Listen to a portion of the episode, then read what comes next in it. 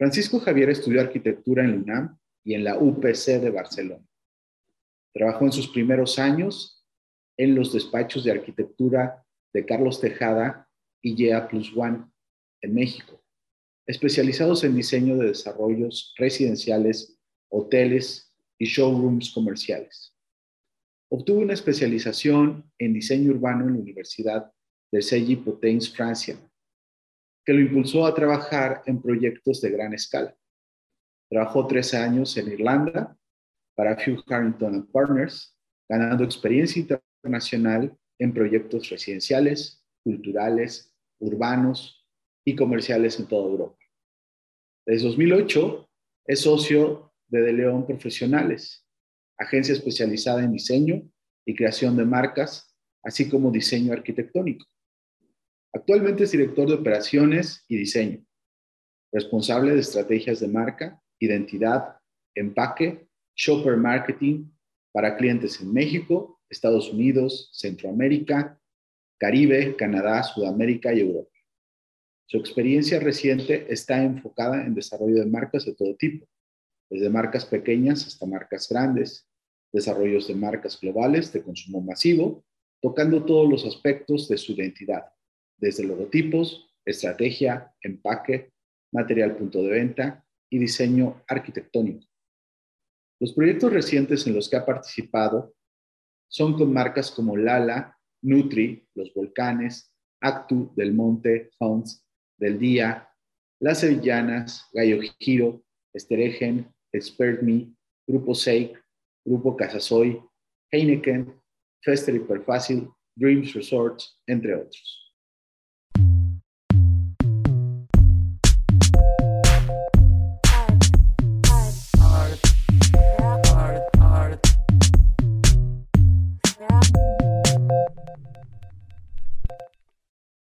Buenas tardes, mi estimado Javier. Gracias por acompañarnos. Eh, me gustaría llevar esta plática por cuatro momentos.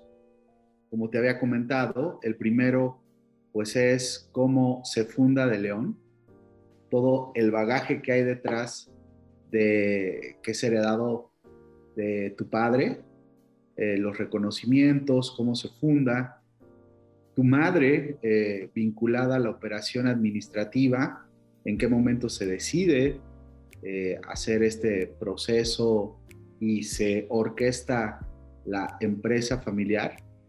Posteriormente, un segundo momento que sería pues ya la segunda generación, ¿no? Tú y tus hermanos entrando a operar. El tercero, pues ya, evidentemente, tu operación, el día a día, eh, los jalones, lo complejo y los, las cosas significativas que tienen que, estar, eh, que tienen que estar vinculadas a la empresa familiar y finalmente temas de futuro, ¿no? Entonces, déjame, déjame preguntarte lo, lo obvio. ¿Cómo se funda De León, Javier? Pues eh, De León se funda por, más bien por, por, como ya me dijiste, por mi papá, por Javier de León, que en su momento pues fue uno de los pioneros, de los primeros diseñadores que empezaron a empaparse en el mundo de lo que es el diseño gráfico como lo conocemos hoy en día. Es una etapa pues muy interesante en, su, en su carrera porque él tiene un primer contacto con, con el diseño, él, él, no siendo diseñador gráfico, eh, toda esta generación de diseñadores normalmente no era diseñador gráfico de, CEPA, es decir, venían de otro tipo de disciplinas como eh, arquitectos o diseño, diseñadores industriales, como el caso de mi papá. Mi papá es de la segunda generación de la, de la UNAM. Y en un contexto en donde pues empieza a trabajar cuando está todo el boom de, la, este, de las Olimpiadas en México, cuando está todo este primer contacto de, de todos estos grandes este, grandes del diseño gráfico a nivel global que empiezan a, intervenir en México. Y poco a poco, pues la carrera empezó a avanzar. En, el momento que, mi papá termina su carrera, este, pues prácticamente el diseño industrial no tenía nada de dónde, de, dónde agarrarse como, carrera en, en, el futuro, o más bien en ese momento, en ese presente sobre todo en el contexto mexicano, entendiendo, pues estamos hablando de los años 70, años, 60, 70, donde, estamos, este, en donde estamos este, estacionados en este momento. Y pues lo natural es de, todos estos despachos de arquitectura en donde él empieza a, a, colaborar, pues lo empiezan a llamar para generar una serie de, identidades, primeros trabajos de logotipos y trabajos de, identidad, que él poco a poco empezó a darle toda esta formación eh, muy relacionada al, diseño de marcas. Mi papá después se termina en Estados Unidos, se va a San Francisco a, un, rato, se empapa con ahora sí, llega a la meca de lo que es el branding en, en el momento, regresa a México y dice, ¿sabes qué? Este, después de trabajar un par de años acá en México con, otros despachos, dice, ¿sabes qué? Yo, yo, yo, quiero empezar por mi camino. Siempre fue muy independiente y siempre fue muy, muy, este, no, le gustaba recibir muchas órdenes en, cuanto a creatividad, entonces como que él quería siempre ser su, su propio jefe. Y se avienta al estrellato en el, por ahí del año 76, 77, en donde pues este, empieza a trabajar, mi mamá con, así con, pone un grito en el cielo, no, no, tenía, no había nada de dónde agarrarse y sin embargo pues mi papá este, se lanza, yo aparezco en escena en el 79, entonces ahí en cuentas más o menos de qué edad tengo, y este, y el, y el, y a partir de ahí pues empieza toda la historia de lo que es Javier de León como pues un diseñador que empezó a forjarse muchísimo, o sea, a picar piedra. En ese entonces no había nada. Le hablaba a un, hermano que le recomendaba con un, ingeniero y, este, y el ingeniero le, le, pedía hacer unos botecitos ahí de leche y luego hacer unos botecitos por acá. Y poco a poco empezó a crecer eso, a lo que, a lo que empezó a darle un renombre en lo que es la industria, pues porque Javier de León era sinónimo de un diseñador de primer nivel, diseñador con una historia muy, muy interesante de su, de su propia formación y con una visión pues de, de mucha creatividad que, que, pocos diseñadores en ese entonces eh, pues, pues existían. Entonces pues a final del día él forma parte de esta primera camada de, de diseñadores que a gritos de asombreazos y a, mucho picar piedra lograron lo que están haciendo, pues, pues lo que somos hoy, hoy en día. Eh, no todos han trascendido, mi papá tuvo la, la ventaja pues, de, que, de que mi mamá siendo contador público se, se fue, fue la que realmente le dio muchísimo orden a lo que era mi papá como buen creativo y sobre todo en esa época, pues era mucho de la visión de más vale dibujar bonito que, que, que, administrar un negocio como tal, hasta que entra mi mamá y, es la que dice, ¿sabes qué? No, las cosas tienen que ser así. Entonces ella es la que da toda la formación, digamos que estructural a la operación del despacho. ¿no? El despacho eh, empieza a avanzar y, a lo largo de los años pues aparecemos nosotros ya como, como, como arquitectos. Yo soy de, formación, soy arquitecto, igual que mis hermanos. Y por Oye, déjame, déjame preguntarte una cosa. ¿Tu, tu mamá se ve con ganas de trabajar con tu papá o está forzada en ese escenario? ¿Cómo se da la, vinculación de tu mamá? No, creo que desde el principio fueron muy, muy empáticos. Creo que el gran éxito que ha tenido mi papá ha sido porque mi mamá siempre ha estado ahí al lado de él. O sea, nunca ha sido, no, fue una relación forzada en el cual haya, haya tenido que entrar de, emergencia. Yo creo que más bien mi mamá entendió pues que el futuro y la papa estaba en el, en el negocio del, diseño y para que eso pues, pudiera ser eh, algo pues sensato en, términos económicos, pues tenía que tener una cierta estructura. Entonces, gracias a Dios sería una sinergia muy padre. Tenías a un artista, que era mi papá, y que, generaba todas estas ideas y estaba constantemente este, derrochando creatividad por, en, lo, que él hacía. Y por otro lado estaba mi mamá, que era la que estaba pues, apuntalando todo el, negocio. Y evidentemente, pues como en todo, hubieron picos, hubieron altas y bajas. Estamos hablando ahora de los 80, que es una, una década complicada en el país este, no se diga ya con hijos en, escena, entonces era, era, muy importante que todo el negocio, este, pues, que tuviera una lógica este, administrativa, y ahí es donde entra pues, eh, mi mamá. Oye, cuando tú eras pequeño, ¿cómo te acuerdas de ese negocio? ¿Era un lugar donde había respiradores? ¿Era un lugar donde habían ya computadoras? ¿Era un lugar que te gustaba ir? ¿Estaba en tu casa? ¿Estaba en otro lado? ¿Cómo era? Pues es como, buen negocio de, un diseñador de esa época, este, independiente, pues trabajaba más como freelancer, ¿no? Entonces estaba, abrazaba muchos proyectos y, abarcaba mucho tipo de clientes. Entonces son, épocas muy interesantes porque a mí me tocó desde niño estar viendo a mi papá dibujando en todo momento. era, era un, era un, este, espacio pues, que, siempre nos alimentó a nosotros como sus hijos de, todo lo que él hacía.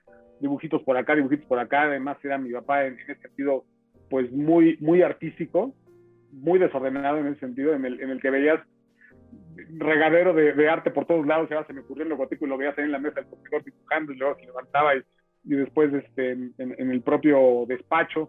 Entonces era un, un, un ambiente francamente en donde pues era una universidad para nosotros, veíamos todo tipo de trabajos, hacían, lo veíamos ahí en su momento pues, con, con los letrasets, con los este, con los plumones en aquel entonces, todos estos procesos que pues, ya son totalmente de, de, la antigüedad, pero hoy gracias a Dios este, todo se evolucionó y fue, fue, muy, fue interesante un poco lo, lo, que tú comentas, tener el despacho, de verlo de repente en, en, en oficinas físicas, de repente cerraban se iban al despacho, de repente regresaban a otras oficinas, crecía, se, se, mantenía más o menos una estabilidad. Entraba mi mamá decía, no, esto, esto no, no jala este, financieramente hablando, te regresas a la casa. Entonces, la última etapa pues, justamente fue eh, pues ya establecida en un, en un despacho que formó en, en, ahí donde estábamos originalmente como familia y pues ahí teníamos todo el todo el, la operación dentro del despacho con un par de diseñadores que lo, que lo acompañaban.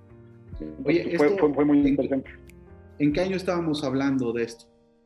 Estamos hablando de eso, mira, yo creo que esta última etapa fue en los años 90, a principios de los años 90, eh, del 90 al 98 más o menos, en donde tuvimos, aquí hay una, hay una, hay una anécdota muy interesante, en donde pues mi papá es un, es un, fue un diseñador o un, profesional de, de, la industria que, que, siempre se abocó a dar un servicio de excelencia, que, no, que, es, que es, lo que hoy, en día es lo que, nos, lo que nos caracteriza. O sea, ha sido siempre como que muy, muy dado a, a, ser querido por, el, por la industria o por todos sus clientes, porque siempre ha estado ahí presente al pie del cañón.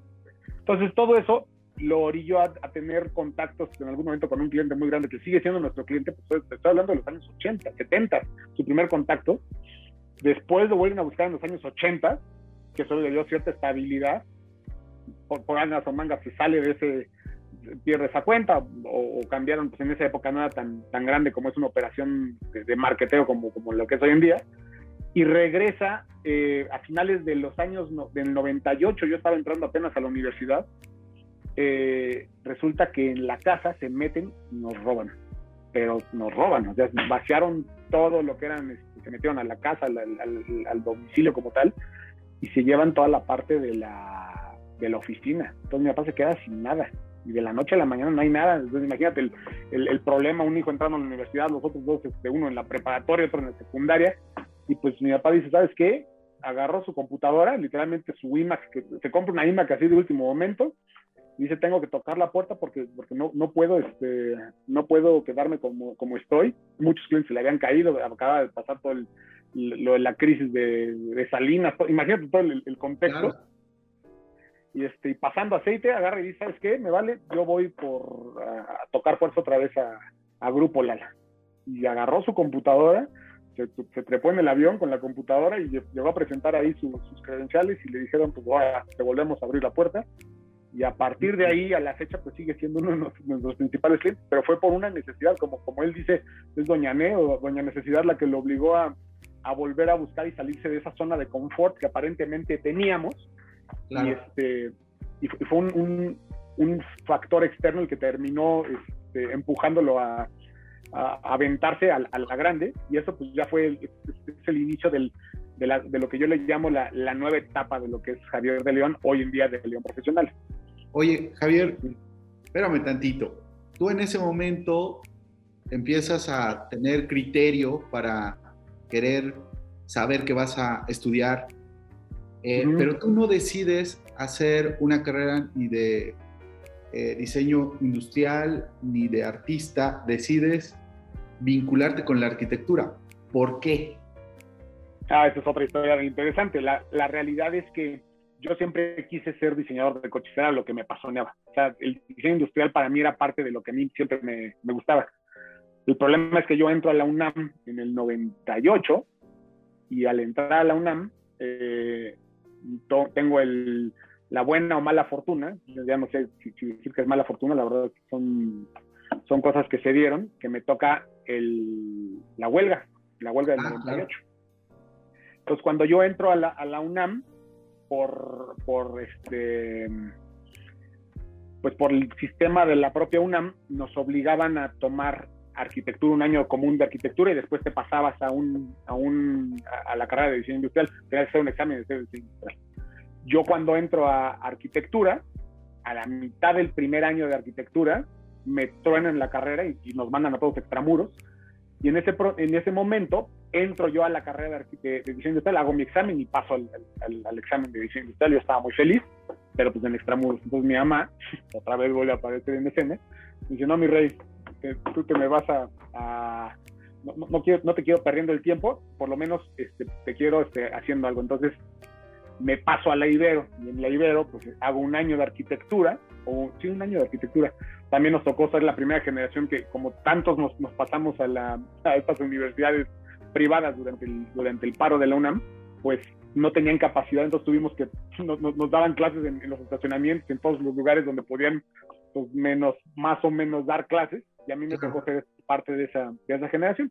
Conozco ahí a un par de arquitectos que son parte de mi currículum, eh, pues que me invitan a, a, trabajar con ellos, son, son como mis, mentores de arquitectura, este, y ellos al final del día me, me, me, pican la cresta y me dicen, ¿sabes qué? Deberías irte a, con lo que estás haciendo, porque la verdad es que me, me gustó, me, empezó a gustar mucho la arquitectura, fui muy, muy, este, muy pleno con el mundo de la arquitectura y yo me veía más como un arquitecto, como diseñador. Ahí dije, no, yo tengo que estar haciendo diseño, lo mío, lo mío es la arquitectura. ¿Por qué? Porque tenía mucha técnica y muchísima parte de administración, tenía muchísima parte de, conocimiento, de, de, mucho más disciplinas de lo que yo consideraba el diseño gráfico. Eso era, era mi pensamiento en aquel entonces.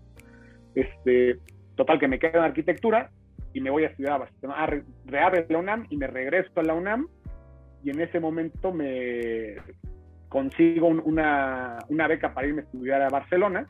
Yo la pude haber tomado en, la Ibero o en, la UNAM. La verdad es que me, reencuentro con mis profesores de la UNAM y me dicen, ¿sabes qué? Regrésate, somos los profesores y tienes la oportunidad de irte, pero gratis, pagado casi casi por, por la UNAM. Me voy a, la, a, Barcelona y estudio un año de arquitectura que termina dándome la entrada a conocer a uno de mis mejores amigos hoy en día que está vive en, Irlanda y otro que, este, eh, pues sí, principalmente en Irlanda, que al final termino mi carrera en México y me llama a trabajar Irlanda. Entonces yo ya había hecho mi carrera, yo era totalmente ya este, pleno haciendo arquitectura y yo no, ve, yo no me veía dentro del mundo del diseño gráfico.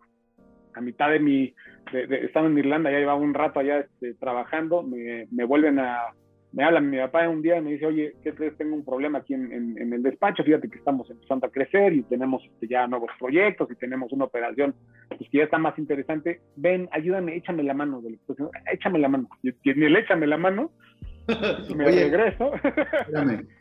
Eh, ¿Cuáles eran tus conversaciones con, con tu padre cuando estás estudiando arquitectura en Barcelona? O sea, si alguien puede tener una conversación importante con estas carreras que, si bien es cierto, no son de la misma raíz, ¿no? Porque tienes mucha razón, tienen muchísima diferencia. Pero ¿cuál era tu conversación con tu padre en su formación? Eh, que, como tú bien lo dices, está vinculable con lo que tú querías, pero pues al final la salida de sus ideas se da para los aspectos de diseño gráfico y tú en aquel momento tú ya empezabas a ver que la salida de la arquitectura, los retos que tiene la arquitectura, las problemáticas que tiene la arquitectura, la arquitectura son muy diferentes. ¿Cuáles eran las discusiones? ¿Había discusiones? ¿Habían posibilidad de, compartir experiencias? Pues no, la verdad es que mi papá siempre fue muy, muy, este, muy abierto a lo que nosotros tomábamos de decisiones en algún momento sí me orientó, me dijo, a ver, es que tienes que poner un poco los, pies sobre la tierra de lo que te quieres dedicar. Y de lo que tú te quieres dedicar, pues en México va a estar muy difícil. O siempre, siempre, pues él, hablando desde su propia experiencia como, egresado de diseño industrial.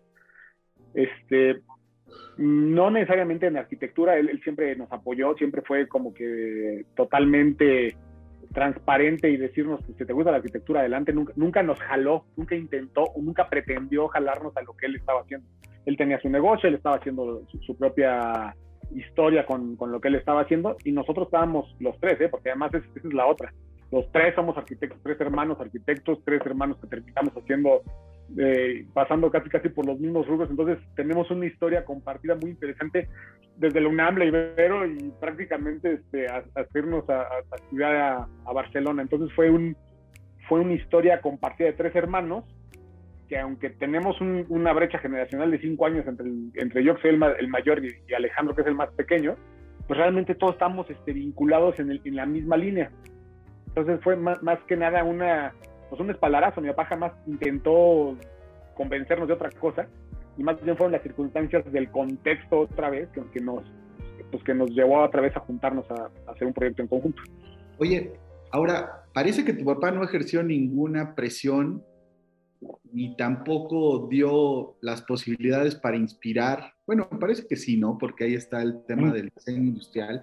Pero parece que el que terminaste influenciando a las siguientes generaciones fuiste tú. ¿Qué tanto toma tu carrera eh, como vínculo para las siguientes generaciones? ¿Tú le influyes o cómo sucede eso? Mira, si, si se llama influir con lo que yo hago, pues más bien fue por la, lo que me gustaba a mí de la carrera. La verdad es que yo me la pasaba padrísimo que en, la, en la carrera ya por primera vez veníamos de una escuela bastante, eh, pues, por, por llamar así, rigurosa. Entonces, este, el, salir a un mundo donde te apasiona hacer lo que hacías, ya estaba yo vinculado a lo que a mí me gustaba, que era el arte, que era diseñar, y me, gustaba acuarelear, y me gustaba meterme en las clases de arte, por un lado, o me gustaba este, ponerme a proyectar, pues todo eso de alguna forma inspiró, si, lo quieres ver a mis, hermanos, no, es que yo me hubiera sentado a, decir, a ver, todos deberíamos estudiar arquitectura. Pues Eduardo, que tiene mucho del mismo perfil, la verdad es que creo que el, el, el si, si, se puede hablar de un tipo de, de, influencia, pues fue mi papá que siempre nos, nos empujó a ser artistas. La verdad es que todos tenemos desde, desde niños, los tres, eh, siempre teníamos algún tipo de, de, contacto, te digo, con el diseño y, y, era parte de nuestra vida. O sea, inclusive sarcásticamente internamente mi papá siempre se burlaba de lo que hacía mi mamá, o sea, obvio, como buen este diseñador, que decía que era muy aburrido lo que ella hacía. Entonces como que nunca nos empujó a llevar la parte administrativa, nunca hubo un, más bien nos empujó, nos, nos, nos lavó la cabeza de que lo, nuestro, lo nuestro era el diseño. Y se nos daba, la verdad es que era como que algo natural dentro de la dentro del el clan de los de León. eso es algo pues que yo creo que influyó mucho para terminar yo estudiando arquitectura. Después Eduardo también entra a diseño industrial, pero también se clava en arquitectura y Alejandro dijo, no, yo sí voy directo a arquitectura. Entonces, esa es claramente la, la explicación, no, no, no, no, hay mucha ciencia, la verdad. Ok. Oye, ahora déjame pasar a la segunda generación y a este momento en el cual pues tú estás pues, en uno de los mejores lugares para estudiar arquitectura, que es Barcelona, eh, maravilloso, y luego tienes la posibilidad de irte a Irlanda y recibes la llamada de tu papá y bajita la mano te está diciendo, oye, vente para acá, tengo que ir pensando en la sucesión. ¿Esto, esto se dio pues así o fue más amable? ¿Tiene que ver la mano de tu mamá ahí? Eh, evidentemente ya estamos hablando de, de, ver la empresa como se tiene que ver con las personas que pueden apoyar a su desarrollo. Platícame cómo lo viste. ¿Fue frustrante? ¿Fue positivo? Un no, creo que fue todo, todo se da, eh, como siempre lo he dicho y lo, y lo sigo eh, insistiendo y, apoyando.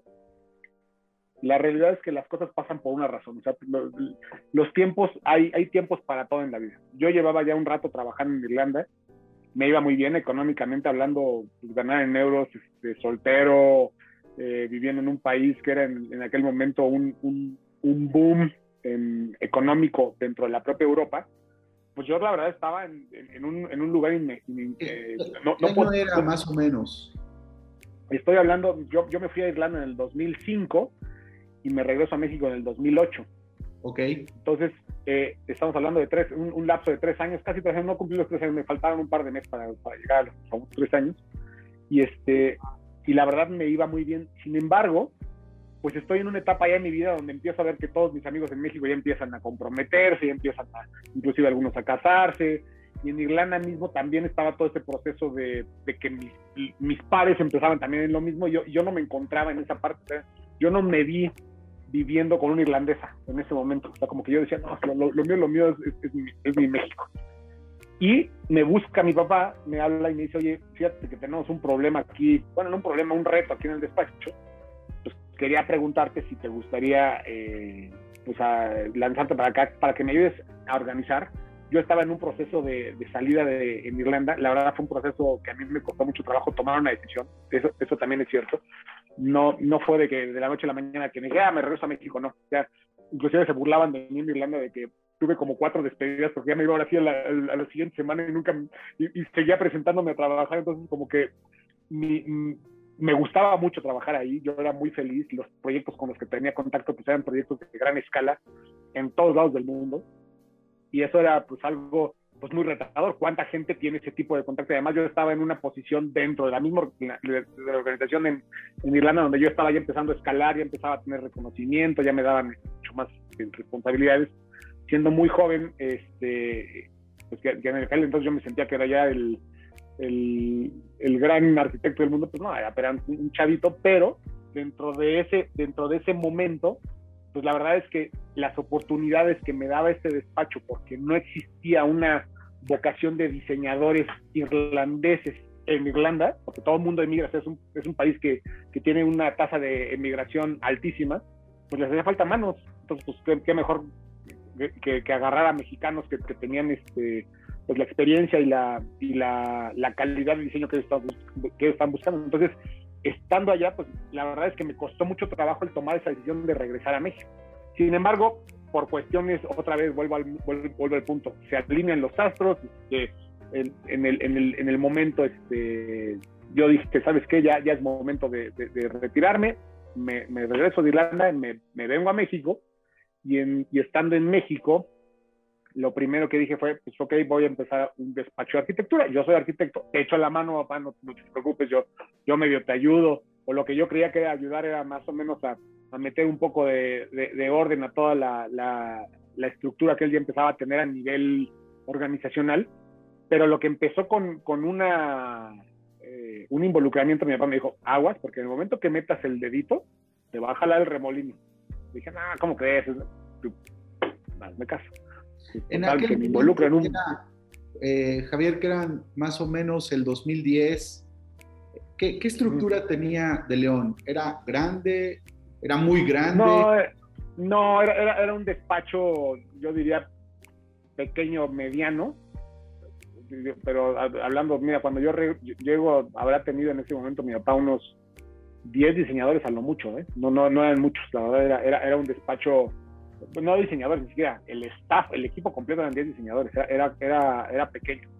Ya, ya había algunos que ya, inclusive seguimos teniendo algunos diseñadores que forman parte de, de, esa primera generación, que tienen más tiempo que yo en la empresa. Entonces, este, pues eso habla de, de, cómo se ha ido manejando toda la, la estructura del, de la empresa.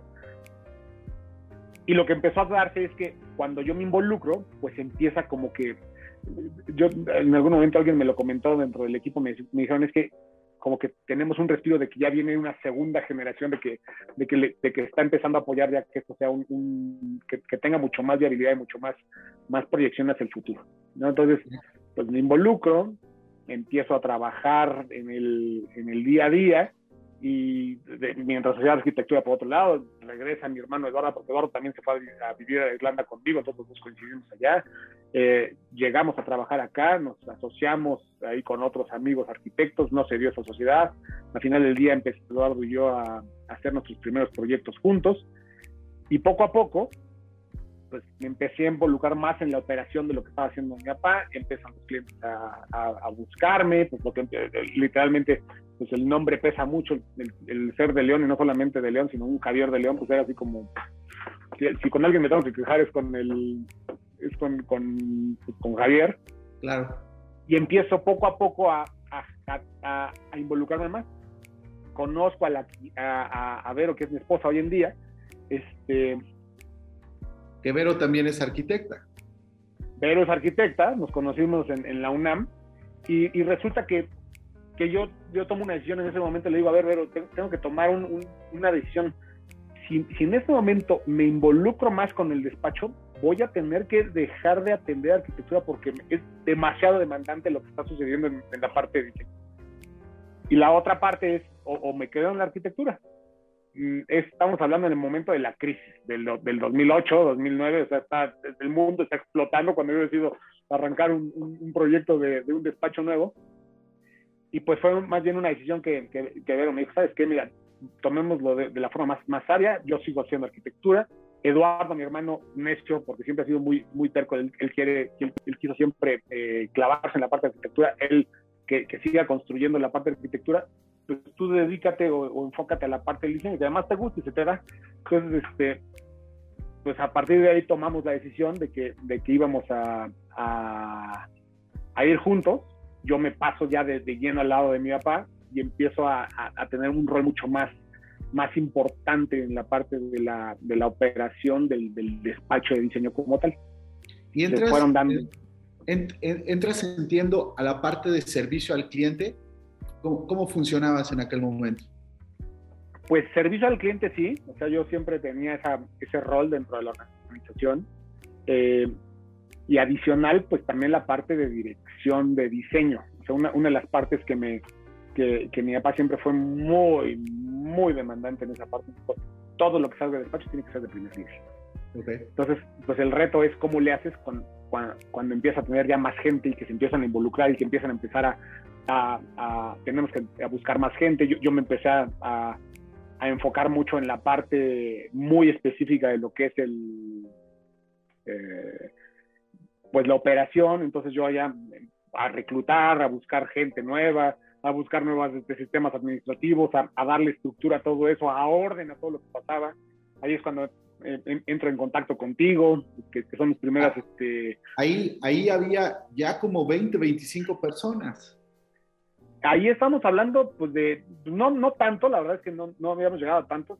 Cuando yo entro, te digo, éramos 10, empezamos luego, pues, a 11, 12, 13, y poco a poco empezó a crecer esto hasta que ya éramos un, pues un despacho ya respetable en tamaño, ya no, ya no era tan fácil administrar a uno que a dos, ¿no? Y, y, y el reto pues era cómo, cómo le dábamos estructura y forma a todo este negocio que empezaba a ser además muy demandante este, pues para, para pagar la nómina. O sea, ¿cómo le haces para, para mantener a todo el mundo eh, pagándole mes con mes y no solamente eso, que el cliente te siga eh, recomendando y te siga buscando? Entonces, pues era un reto doble, no solamente era pues mantener una estructura como tal, sino también mantener una reputación y seguir construyendo el nombre que mi papá venía construyendo durante tanto tiempo. Oye, y una cosa importante, mientras De León está creciendo, eh, estamos hablando 2010, 2012, eh, algunas empresas competidoras que están en el mismo segmento de actuación donde está de León, pues empiezan a, vivir un downsizing, porque de alguna manera la crisis le pega a todo mundo. Y si te agarra poco estructurado y si te agarra con ideas un poco de la vieja escuela, puede ser que te agarre y ya no salgas de ahí. ¿Cómo, ¿cómo vieron eso? Pues mira, volvemos al punto el cerebro financiero sigue siendo mi mamá. o sea, la gran heroína, la que está atrás de, bambalinas es mi mamá. Entonces nosotros éramos los que saludábamos con, con, sombrero ajeno.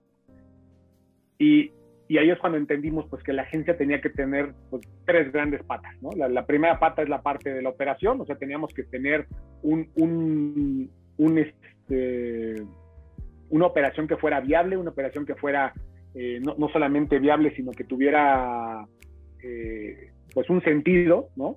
Y, y, quisiera las cosas bien, como le gustaban a mi papá, porque es, otro reto.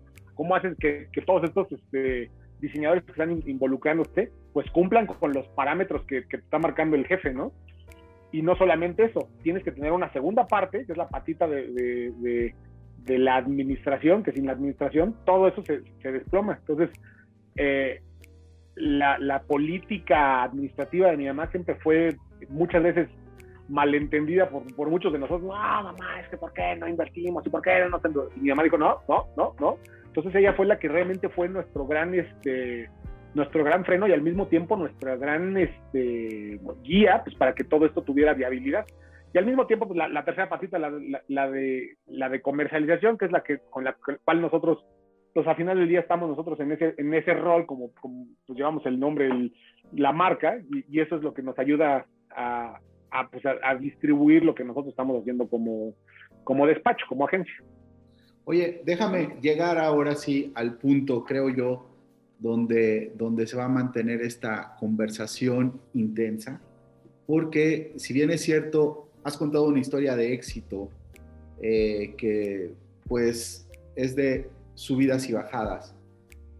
Dime, ¿qué tan complejo es estar trabajando con la generación que fundó la empresa, en este caso tus padres? ¿Es complejo? ¿No es complejo?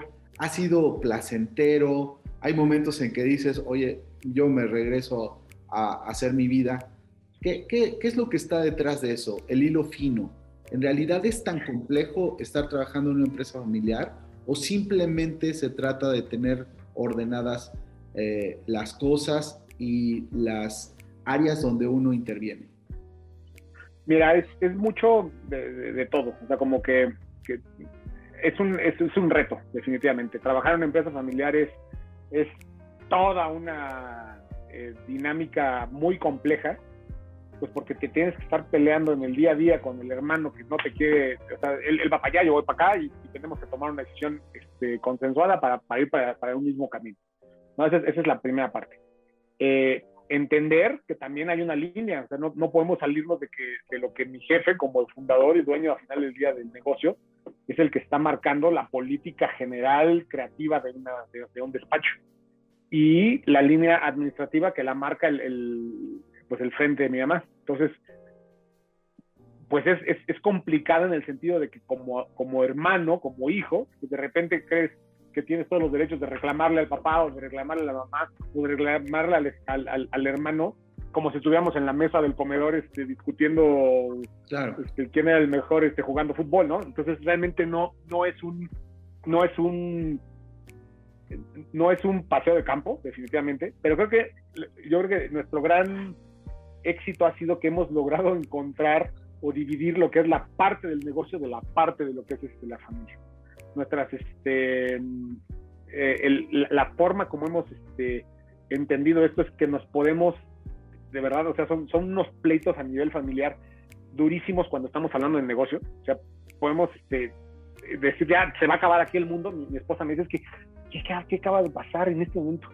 Y al día siguiente estamos como si no, otra vez sentados y, no pasó nada y pues no pasa nada, es mi hermano, no, no, no, lo voy a matar, no lo voy a correr, no lo voy a, este, no lo voy a cuchillar ahí o, viceversa. O sea, tenemos que encontrar la forma y al, y al final de cuentas es, es, un, es, una, es una sociedad pues muy padre, justamente por eso, porque al ser socios, pues entendemos de que todos vamos para el mismo camino, todos traemos el mismo apellido y seríamos muy miopes o muy tontos en, en, pensar de que nomás lo que yo quiero es lo que se tiene que hacer, ¿no? Porque caes, puedes caer en esa tentación y es muy, muy, muy, muy lógico.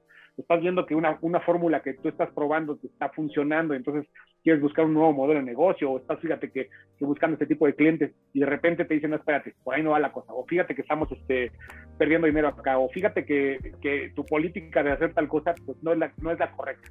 Entonces vienen esos, esos agarrones que creo que es un, es un tema de catarsis de repente familiar, claro. pero que hemos logrado, y eso sí puedo, puedo hablar eh, a nombre de toda mi familia, hemos logrado realmente separar lo que es negocios de lo que es este, familiar. ¿no? De, lo que es, de, lo que es la familia. O sea, nos podemos volver a sentar a comer en la misma mesa, nuestros hijos, todos los primos, y, no hay ese, no, hemos contaminado eh, o hemos cuidado mucho de no contaminar a los demás de lo que pueda pasar o no dentro de lo que es el, ámbito empresarial.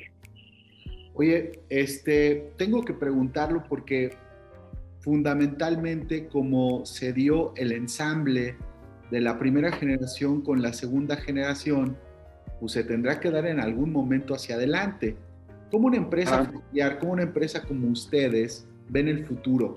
Hablan de sucesión, eh, sí. es muy pronto para llevar estas cosas, como, como lo decíamos, cuando el futuro es mañana y las entregas del mañana, o si se toman el tiempo para decir, oye, va hacia allá, estos son los temas que hay con esta unidad de negocio de arquitectura, si hay eh, posibilidad de hacer innovación. ¿Cómo ven el futuro desde tu familia? Pues la verdad el futuro es el, es el futuro, es, avanzar y es encontrar las formas de, de diversificarnos y encontrar negocios que nos ayuden a, aventar la, la, bolita para adelante. O sea, entendemos que inclusive cuestionamos inclusive lo que estamos haciendo hoy en día. Muchas veces este, en, en, discusiones aquí internas, oye, este tipo de, de, proyectos son los que nos, son los, que tenemos que seguir este, buscando. O fíjate que ya hay estas nuevas tendencias, o hay este nuevo, nuevas avenidas, la competencia está haciendo estas cosas, ¿qué es lo que vamos a hacer como, como familia? Y hemos logrado pues em, empezar a tener, si no, si no todavía formalmente, pero sí hay un, hay, hay un hay un proceso de transición muy, muy suave, en donde, en donde los roles empiezan a, a asignarse, empiezan a haber este, mucho más responsabilidades de los propios socios, que, eh, pues, que son mis hermanos, que son este, mis jefes, y, y, encontrar la manera pues, de que cada uno tenga la responsabilidad de que su propia unidad de negocio y su propio su propia estructura de la cual está a cargo, pues, pues tenga esta, esta prosperidad, ¿no? Sí, es, es, es una transición, sí, sí vemos desde el mañana, sí queremos, este, ojalá se, se, dé que alguno de nuestros hijos este, tenga la ambición o el hambre de, de seguir con el, con el nombre del, del, negocio, pero si no, pues esto tiene que ser un negocio que, que estemos o no estemos, o estén o no estén nuestros hijos, pues tiene que tener esta viabilidad para, para seguir este, creciendo. De entre to, todo este largo viaje eh, que estábamos platicando de los 70s, pasando por los 80s, el milenio, eh, todas estas crisis que parece que puntualmente están muy bien señaladas ahí. Pues ahí hay, hay una en especial que creo que nos sigue agitando a todos porque no termina por irse, que es la pandemia. ¿Qué, es, ¿Qué, es, lo que aprendieron ustedes al operar con tantas restricciones y más que nada con una incertidumbre de no saber qué es lo que va a pasar en lo sanitario, en lo social, en lo económico. ¿Qué me puedes decir de, este, de estos dos años y medio, casi dos años que estamos llevando? ¿Cómo se opera una empresa familiar? Pues fíjate que el, si yo pudiera dar una recomendación o si yo pudiera dar un, una receta del éxito de nosotros, primero fue, fue la, la, parte, como te comentaba en, en, en, lo último, o sea, somos una sociedad familiar y entre nosotros hemos encontrado, aprendido que tenemos que confiar entre nosotros. O sea, no podemos ir por un lado uno, por otro lado otro. Este, si estoy viendo que el de al lado se está hundiendo, pues ni modo, hay que, hay que apechugarle para que no se hunda esa parte y eso le da viabilidad a, a esa parte de, de, un, de, un, negocio que no puede estar este, jalando. Claro. Y por otro lado, eh, si tengo que hablar eh, de la empresa, no puedo dejar de, de, hablar del equipo que tenemos. O sea, es un equipo que es, eh, hoy te lo puedo decir, es, de los mejores equipos de diseño de México. Es un equipo multidisciplinario, con, la, con el mejor talento y sobre todo la mejor eh, actitud ante los retos que hemos tenido. Tuvimos este, un par de años previos a la pandemia que fueron muy complicados porque tuvimos ahí que tomar decisiones este, rudas, este, pues de, de, bajarle el ralentí o bajarle las, las, revoluciones más bien al, al negocio por, por, una serie de, de cuentas que, perdimos en su momento. Pero siempre tuvimos esta visión de que somos una familia. O sea, esta visión de ser familia no se traduce nada más entre los hermanos, entre los papás. Yo creo que la visión que siempre ha tenido mi papá es que de León es una familia y siempre vamos a cuidarnos entre nosotros. Entonces hemos hecho todo lo posible pues, para que todo nuestro equipo estuviera siempre cobijado y protegido y tratando de que, de que, de que ninguno de nosotros del, del, despacho este, se, se, hundiera. ¿Cuál fue la respuesta? Pues fue, un, un, un, cuidado y un respeto a la propia compañía que de repente nos, nos sorprendía, decir, wow, lo que están haciendo los chavos, wow, lo que están haciendo sus diseñadores, que te están dando pues este, respuestas constantes y el cliente te lo reconoce. O sea, la respuesta realmente fue que nosotros, irónicamente, durante este tiempo de pandemia, donde todo estaba pues alrededor de nosotros, yo veía que se está cayendo el mundo a nuestro alrededor, ¿qué está pasando? Nosotros empezamos curiosamente a, a flotar y no solamente a flotar, empezamos a, a, a a tener mucho mejor tipo de, de, clientes, nos buscaron nuevas cuentas, empezamos a tener este, una reputación que, que, el propio, pues la industria te la empieza a reconocer y, y, y no se puede explicar de otra forma si no es por el, el, los profesionales con los que cuenta el despacho. realmente ese es nuestro gran, este, la, la, recomendación, eh, buscar gente que, que, entienda tus valores, que entienda tu visión que, y que esté eh, abierto a abrazar una cultura como es una, una, empresa familiar como es, como es la nuestra. Oye, un placer, como viste, te decía que 40 minutos se iban a ir como agua, eh, ya llevamos un poquito más.